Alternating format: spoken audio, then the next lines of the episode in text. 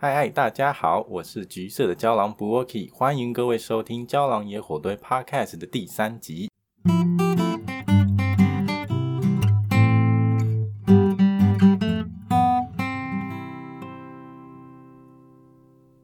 今天呢、我们要来讲我觉醒之后的心境变化，就是到底发生了什么事。这样，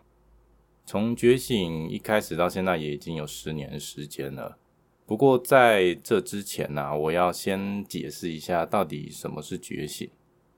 觉醒其实就是 Therion 他发现自己是 Therian 的那个时刻，也就是每一个 Therian 真正开始要探索自己的起点啦。每一个 Therian 其实都会有自己觉醒的故事，而且都会有不太一样的东西。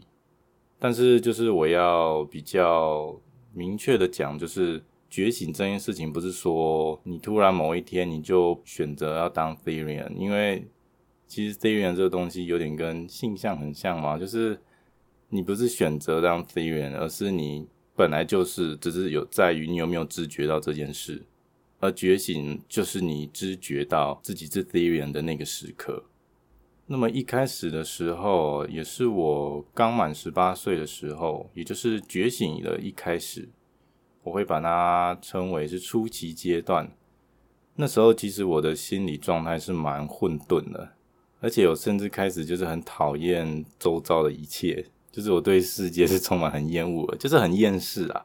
而且不只是很厌世，而且我对自己也是很厌恶的。我觉得那时候感觉有点像是你你在重塑自己原有的价值观。但是你在重塑你的价值观之前，你必须要先破坏掉你原来的那一些的想法，有点像是你在做重训，你在训练肌肉，必须要先破坏你的肌肉纤维，你才有可能去重塑修补它。那修补之后，你的肌肉其实就会比之前还要更更加的强壮。这样，我那时候感觉其实就是这样子啊，我心里很很混乱啊，我在我想说，哎，为什么？我会知觉到这件事情，可是我知觉到以后，并没有让我觉得心情更好，或是怎么样，所以我就变得很讨厌跟别人互动。应该说，表面上还是会有来往啦，但是其实那时候就是心里充满着那种满满的厌恶感啊。现在我回想起来，其实那个时候也许才是我真正在重，就是正视我自己内在情绪的时候，因为我以前其实没有想过自己为什么会有情绪。换另一个说法，就是我从来没有学习过如何处理自己的情绪，而在这个时候，刚成年的我，刚发现自己是 C 员的我，已经算是有个起点了。我开始注意到这件事了。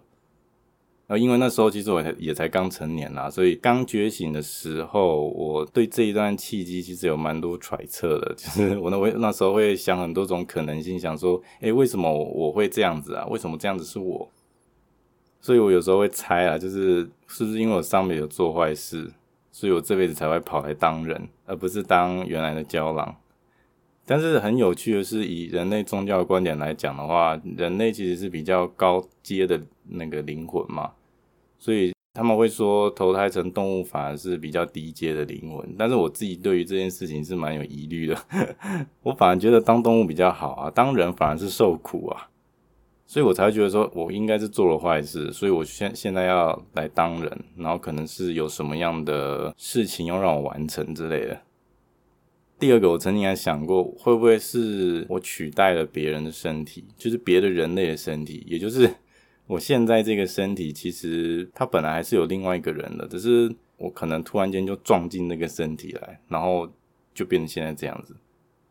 我知道你，我知道现在听起来好像会有点有点。蛮愚蠢的，但是那时候的我其实会想蛮多可能性的啊。毕竟这种东西不是每个人会遇到的，而且也很难跟大人讲啊。然后中文的资源又这么少。后来我还想过第三种的状况，就是会不会其实我现在处的这个世界，其实一直都是在梦境里。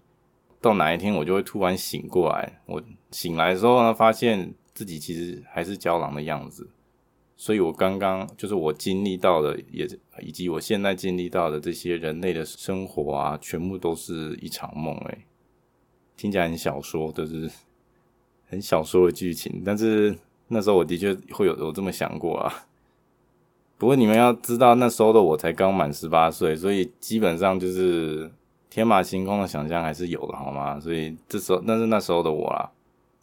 我还记得那时候我还有看到一个呃科学论点嘛，它叫模拟论。他说这个世界其实只是一个被模拟出来的世界，也许就是它可能只是一个外星人，或是比人类更高等的存在，他们在做一个实验，实验性的 project。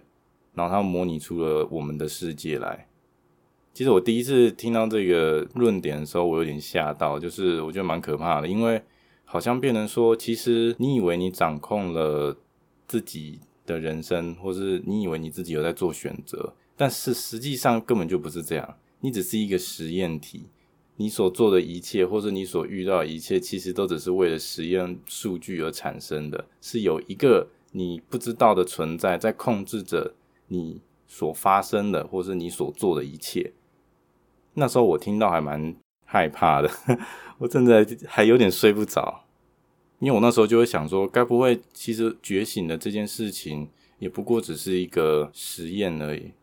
就是一个我不知道的人，他决定把我这个实验体加了一个新的参数，然后看看会发生什么事情，这个是我很害怕的。也就是跟我在上一集提到的嘛，我一直很想要去验证，就是我是胶囊这件事情是一个事实。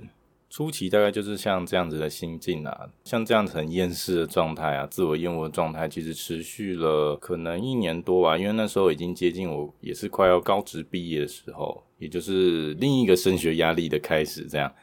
所以后来毕业之后就到了大学时期了，我会把这个时期就是归类为觉醒的中期啊。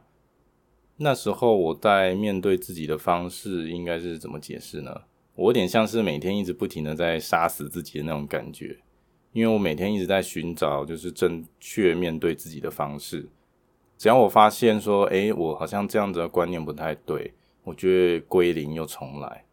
有点像是你跟一个好朋友吵架，然后吵完之后又重修旧好，重新相处。就是像这样子的感觉，我就是每可能过一阵子，我就会跟自己吵架，就会把自己给杀掉啊，以前的自己给杀掉，之后过没多久又再重新塑造一个新的自己，这是比较比喻的说法，其实就是我一直在尝试，不停的尝试新的想法或是新的价值观这样子。我觉得是因为啊，可能是因为以前的成长环境啊，还有我受到教育啊。因为真的没有人特别的会教我说，到底要怎么样的看待自己跟对待自己这件事情，所以才会变成说，诶，明明都已经成年了，然后上大学，但是我竟然还是在这样的课题上面打转。不过这个时期，其实我对于飞行员就是自己是飞行员这个事实信念，其实已经慢慢稳固起来了，只是我还没找到一个比较适合嗯、呃、面对跟处理自己的方式而已。同一时间，其实我也一直在不停的找相关的资料，像是看不同 Therian 他们分享的一些自己的经历啊，还有看一些动物图腾信仰的内容。那时候其实国内没什么人出来讲自己是 Therian 这件事情，就比较少啊。大部分的情况还是就是论坛上或是社群网络上啊，大部分还都是就是 Furry 比较多。Therian 真的很鲜少啦，而且其实也很难出来讨论这样子。这个东西还蛮比较隐私心理的东西，不见得每个人都愿意拿出来讲。那个时候，因为我每天都在学着怎么跟自己自己相处嘛，刚好又是也是另一个求学阶段，我是一个比较紧张焦虑的人，所以我会一直很担心说，如果我在这个阶段没有好好把握的话，是不是会就会影响到。我未来的出路，未来的工作上这样，所以很多重心都是放在学业上。也因为这样子，我就是很没来由的焦虑跟紧张，就是未来的事情，那些还没发生或者是根本不可能发生的事。其实我这个时候对自己的自信心还是很低落，虽然对外可能会展现的好像很有把握，但实际上并不是那样。我不是那么勇于能表达自己，不是我不会表达，而是我没有那个信心去表达自己本身。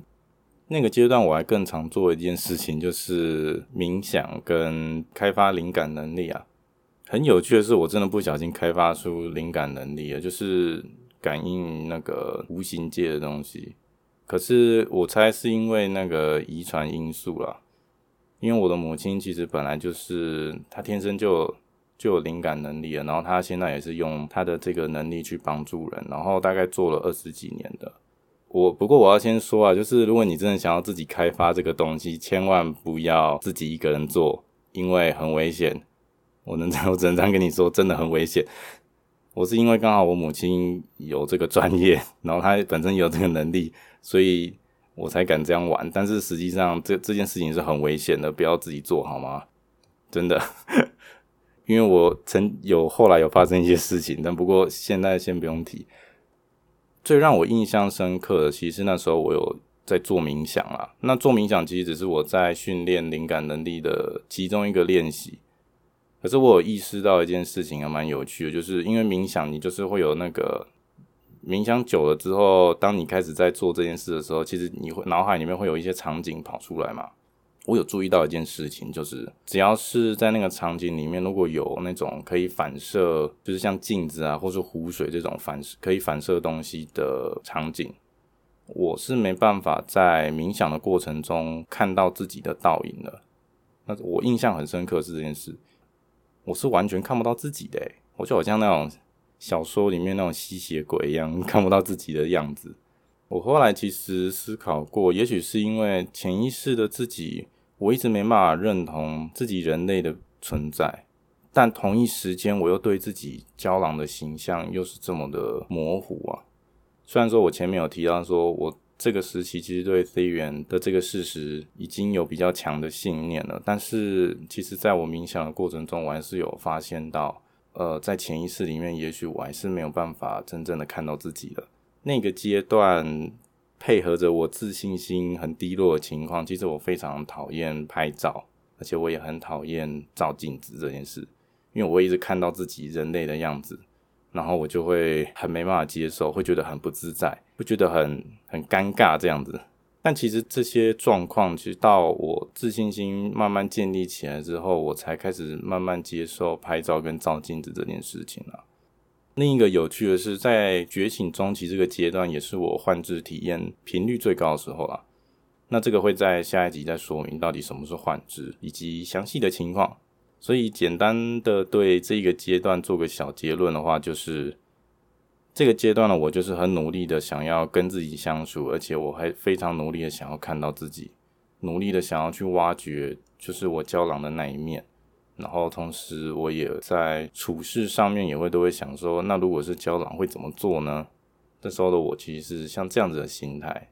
有点像是想要学着当一只胶狼吗？那时候的我也许是这样子想的，最后来到我会称为是觉醒的晚期啊，也就是我大学毕业以后到现在的状况，其实也已经好几年了。呃，晚期改变我最多，其实是我在当替代役时候，我替代役有一个同袍，然后他的个性其实很机车啊，就是我们一开始认识的时候，我觉得他很机车。可是其实到后来我们相处之后，我会觉得说他其实有我在他身上学到蛮多东西的。第一个就是应该要为自己设想多一点，而不是一直为别人。这其实跟我以前处事的价值观是不太一样的嘛。因为我以前为了想要应和别人的需求或者是大人的需求，其实我都会比较不愿意表达自己真实的想法。但是因为他，其实我就开始，我开始知觉到这件事情的重要性啦，就是要为自己设想多一点，而不是一直把别人放在优先第一位。我们常常在服役期间，就是会讨论一些价值观的问题啊什么的，所以有很多价值观的碰撞。我们有时候讲着讲着就会吵起来，可是他也是让我觉得真的有。学习到很多东西啦，我的个性跟自信心其实变得比较变得比之前更开放，也是因有一部分也是因为他的原因，就是跟他聊过之后，还有跟他相处之后啦。而这一位同袍其实也认真说起来，也算是我第一位就是坦诚我是 Therian 的一个外人。其实跟别人坦诚这件事情是一件很困难的事情啊。我还记得那一天，就是应该是晚上睡觉之前啊，我们原来就是在聊一些很莫名其妙，就是没什么重点的话题。他就突然聊到说：“诶，为什么我的就是不管是脸书上面还是怎么样，上面都是郊狼的图案？”然后当下其实我突然就有种感觉，好像是我觉得这件事情可以讲了。我也不知道为什么，当下我就是这样的感觉。可是其实当下我是很紧张的，所以我就非常谨慎的去解释，然后。原来我们不是在嬉笑嘛，然后我突然口气就变得超严肃了。我觉得他有感受到，就是我讲这件事情真的不是开玩笑。在我解释完有关于 Therian 这件事情之后，其实他也没有多回应什么，他就说：“哦，原来是这样，这样子我了解了。”其实他就只简短回复这几个而已。之后我们也其实也没有在针对是这件事情在讨论啊。可我也觉得没必要主动提起，我觉得这还蛮奇怪。可是也让我意识到，其实向一个外人坦诚自己是 Therian，跟坦诚自己的，比如说性倾向，是更难的一件事情啊。其实我已经有另一半了，另一半同性伴侣了。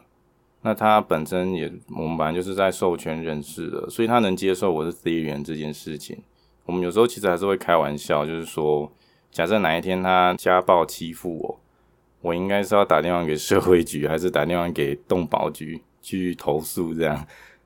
就是我会开这个玩笑。但是是因为我的另一半他能理解我的我这样子的状况，可是跟外人坦诚，他们完全没办法理解。对我来说，真的是一件很难的事情。而且，我想不只是 Therian，其实很多 Furry 他也没办法在现实世界跟外人坦诚自己自己是 Furry 这件事情。很多人是比较倾向去隐藏这件事的。后来追究起来，为什么我敢说，就是像一个普通人说这件事情？我觉得是因为我的自信心已经建立起来了，而且我对于自身的认同也已经有稳固的建立起来。我能够很明确的知道我自己是谁，而且我也很明确的知道说，我想要把自己的什么面向去对外摊开来。我的替代役结束之后啊，其实第一份工作造成我不少冲击啊，让我知道说，其实学界跟业界一直都有那个横沟在，所以我其实一直开始反思说，以前在求学时期，我都是以自己的专业为主嘛，就是尽量把自己专业学到好，为了未来去妥协。我在变成说我在求学的时候，其实放弃了很多事情。第一份工作开始啊之后。我就转移了重心，我就是变成比较没花少一点的时间在自己的专业上，而是花比较多时间开始在创作这件事情。所以我就开始创作，我架开始架网站，我开始画漫画，然后我开始学其他的乐器，然后我开始做这个 podcast 也是。这个代表什么？我觉得我这代表说，其实我已经不再讨厌自己了，而且。我已经能够明确知道自己是谁，而且我也知道怎么样跟自己相处，而且我也愿意把这样的自己摊开给不认识的人知道。所以到头来，其实知道自己是 Therian 不是让我学习怎么变成一只郊狼，而是以一只郊狼的角度去学习怎么做人。这个是 我到现在才意识到这件事情。我其实一直在学的不是做一只动物。而是一直在学怎么做人，当然普通人也是在学做人啊。但是我是变成是以动物的角度去学做人了。这大概就是觉醒晚期到现在的我的状况啦。然后最后我想要再提一下，其实啊，还有一些东西我没提到，譬如说很多 Therian 跟 Furry 其实他们会去模仿那个动物的行为。这个很多很多人在经验分享也会提到啊，就是可能自己小时候就会模仿一些猫猫狗狗的动作之类的。我自己其实是在觉醒初期比较常有这样的状况啊，就是可能会乱 乱叫之类的。但当然是在没有人的情况，我不敢在公共场合做这种事，乱叫或者是像一般犬科动物那样伸懒腰。但是其实到后期有比较少这种行为，但有些情况还是有，譬如说。其实我有时候走在公众场合，我还是会觉得说：“天哪，我好想要用四只脚走路。”我就用四只脚走路比较轻松，诶，我就像人类走路好累哦。然后平常其实我也是，我必须要侧睡，就像狗侧睡那样子才能睡着。正睡我反而是没办法睡着，我也不知道为什么。所以讲到现在，就如同我刚刚提到的，好像我都是在讲自我认同啊。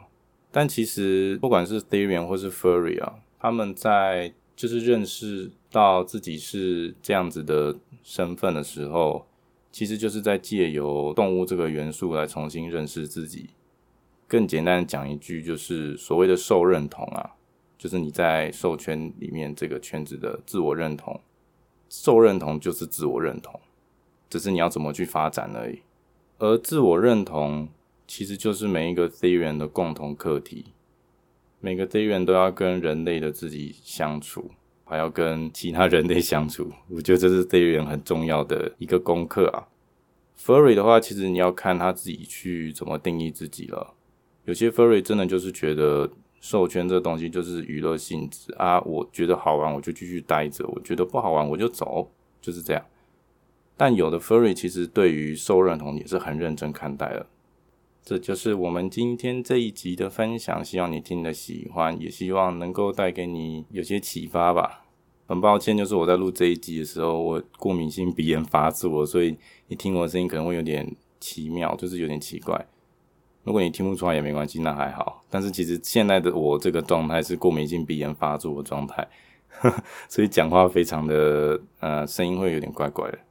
下一集的话，我们就来讲我的换字体验了。如果你有兴趣的话，也可以持续留意哦。那么今天到此结束，谢谢你的收听，拜拜。